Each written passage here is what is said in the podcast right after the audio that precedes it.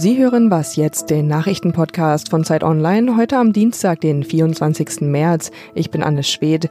Unsere Themen heute, die Lage im Flüchtlingslager auf Lesbos und Corona-Testverfahren. Jetzt gibt's aber erstmal die Nachrichten. In Großbritannien gilt seit gestern Abend eine dreiwöchige Ausgangssperre. Die Menschen dürfen nur noch ihre Häuser verlassen, um zum Arzt, zum Einkaufen oder zur Arbeit zu gehen. Auch alle Läden mit Ausnahme von Lebensmittelgeschäften und Apotheken wurden geschlossen. Genauso wie in Deutschland sind auch Versammlungen von mehr als zwei Personen verboten. Frankreich hat derweil seine bestehenden Beschränkungen verschärft und in den Niederlanden wurde das Versammlungsverbot bis zum 1. Juni verlängert.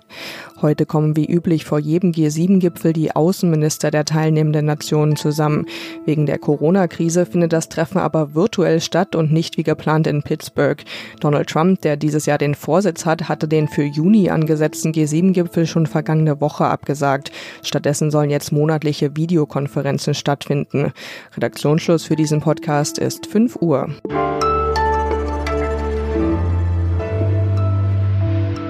Hallo und herzlich willkommen zu dieser Folge von Was jetzt? Mein Name ist Fabian Scheler und ich lese täglich Ihre Mails. Viele von Ihnen haben uns per Mail, die Adresse lautet übrigens wasjetzt.zeit.de, gefragt, äh, wie sich das Coronavirus auf die Flüchtlingslager an Europas Grenzen auswirkt. Das frage ich mich auch und äh, das bekannteste ist das Lager Moria auf der griechischen Insel Lesbos. Meine Kollegin von der Zeit, Katharina Lobenstein, die war mehrfach dort und mit ihr will ich nun über die Situation dort sprechen. Katharina, zuletzt brannte es ja im Lager. Außerdem wurden NGOs, Mediziner und auch Journalisten attackiert, teilweise von Einheimischen. Ähm, wie sieht es denn derzeit aus? Gibt es überhaupt noch helfende Hände auf der Insel? Ähm, es gibt noch Helfer, zum Beispiel von der Organisation Ärzte ohne Grenzen. Die haben vor dem Eingang des Lagers eine Klinik, eine Kinderklinik. Ich habe ähm, am Wochenende telefoniert, äh, am vergangenen Wochenende mit einem der ähm, Ärzte dort vor Ort. Die sind weiter dort, warnen aber, dass jetzt immer mehr Helfer von Hilfsorganisationen die Insel verlassen, weil sie zum einen angegriffen werden von, ähm, von Einheimischen, aber auch von, äh, von Leuten, die da auf die Insel extra geflogen oder, oder hingereist sind, um Helfer äh, zu attackieren, aber auch, weil manche Angst haben, sich anzustecken, falls es zu einem Ausbruch des Virus dort kommt. Die Bilder aus Moria, die kennen wir ja alle. Es sind zu viele Menschen, mehr als 20.000 auf zu wenig Raum. Es gibt zu wenige Ärzte und wirklich eine nur sehr dürftige hygienische Versorgung.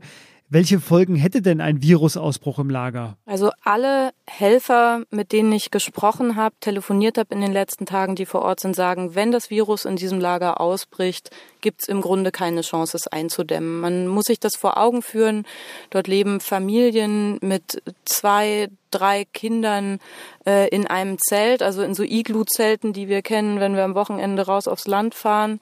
Ähm, die liegen da dicht an dicht. Ähm, wenn man was sich was zu essen holen möchte, muss man in langen Schlangen stehen. Wenn man auf Toilette gehen möchte, wenn man überhaupt äh, auf die Toiletten gehen kann, weil es zu wenig gibt, muss man in langen Schlangen stehen. Es ist überall stehen die Zelte dicht an dicht. Es gibt keine Möglichkeit, sich aus dem Weg zu gehen. Sprich, es gibt im Grunde keine Möglichkeit, das Virus einzudämmen. Und was das bedeutet, kann man sich vorstellen, wenn man sich vor Augen führt, dass da 20.000 Menschen leben. Du hast äh, Protokolle von Ärzten und Helfern von vor Ort aufgezeichnet und die einzige Lösung, so sagen es alle, die auf Moria tätig sind, ist eine sofortige Evakuierung. Gibt es solche Pläne und wenn ja, wer treibt die denn voran? Es gibt solche Pläne. Es gibt sowohl ähm, griechische Rechtsanwälte, Ärzte, die fordern zu evakuieren und die auch sagen, das ist technisch möglich. Es sind auch in der Vergangenheit schon Menschen an Land gebracht worden.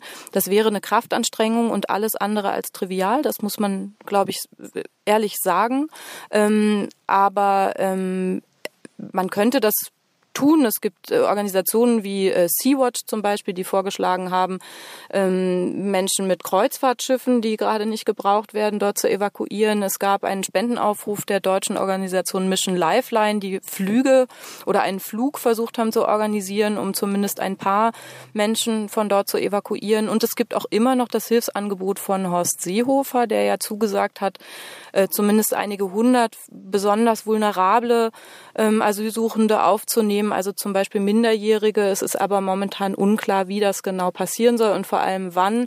Ähm, und äh, die Bemühungen der Hilfsorganisationen haben bislang nicht gefruchtet, weil es keine Genehmigung vom Innenministerium gab, die Menschen aufzunehmen und das alles vor dem Hintergrund der Tatsache, dass dort wirklich die Uhr tickt und die Zeit abläuft, weil es wahrscheinlich nur eine Frage der Zeit ist, bis das Virus dort ausbrechen wird. Noch gibt es keinen positiven Corona-Fall im Lager, aber das sei nur eine Frage der Zeit, sagen die Ärzte vor Ort.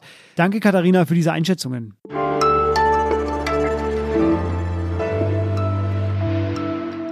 Und sonst so? Elisha Nochomowitz, der lief in der Nähe von Toulouse einen Marathon. Das ist soweit ja erstmal normal.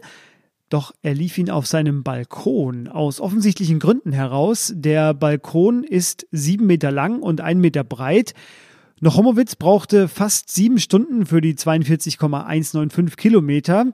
Und vielleicht ist das ja auch eine Idee für Sie. Diese Zeit macht ohnehin erfinderisch. In unserem Sportressort finden Sie deshalb auch die besten Übungen für zu Hause. Aber Vorsicht, Nochomowitz, der Marathonläufer, der sagte nach seinem Lauf, alles dreht sich in meinem Kopf und ich möchte mich übergeben.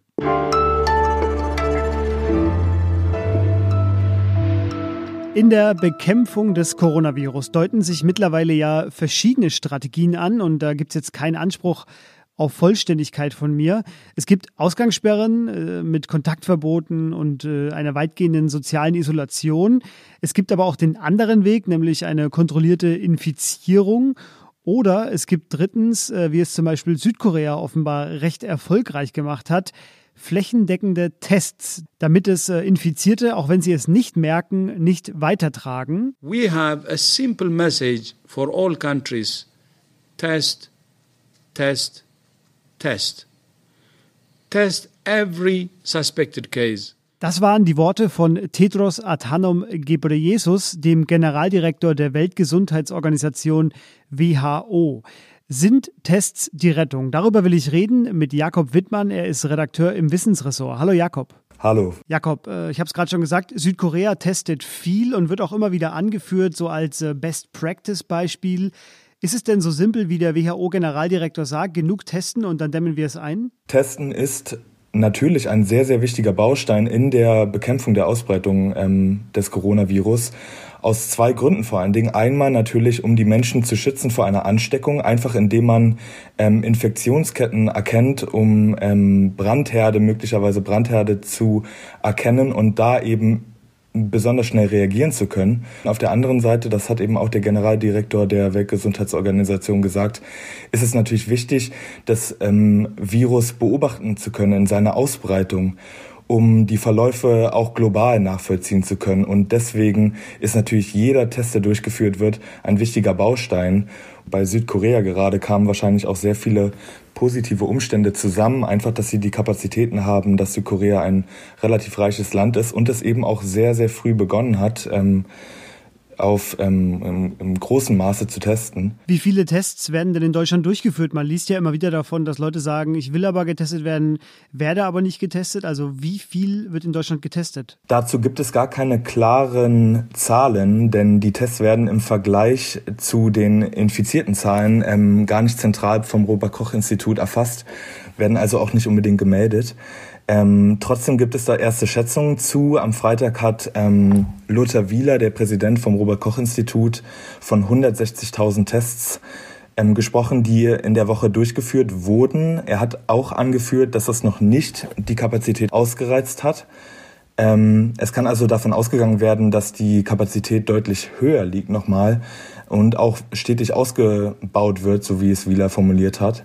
Inzwischen ist das, wie gesagt, deutlich höher und kommt auch schon relativ nah ran dann an die Zahlen in Südkorea, wo man jetzt von etwa 300.000 durchgeführten Tests ausgehen kann. In Deutschland, denke ich, sind wir bei etwa 200.000 Tests, die bisher durchgeführt wurden, mindestens.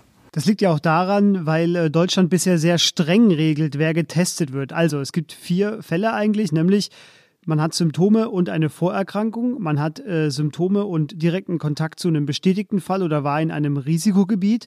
Dann drittens, man hat Symptome und Kontakt mit besonders anfälligen Menschen oder eben viertens, man hat eine Atemwegserkrankung, die sich verschlimmert. Warum wird eigentlich nicht jeder getestet? Jeden zu testen würde das Gesundheitssystem höchstwahrscheinlich überlasten. Ähm, es wäre auch überhaupt nicht zielführend, weil ein positiver Befund ja auch gar nicht wirklich den Infizierten hilft.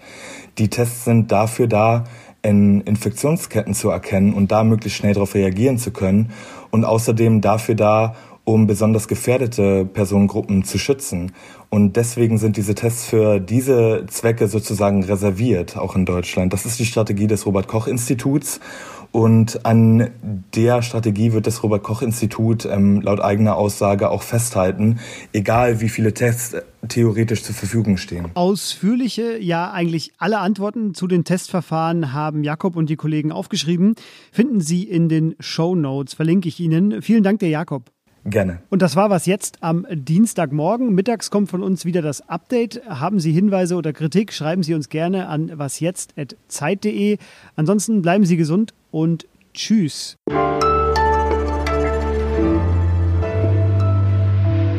Sind Sie noch gut im Homeoffice? Ja, mir geht's noch gut im Homeoffice. Ähm, ich musste mich ein bisschen dran gewöhnen, aber ähm, es funktioniert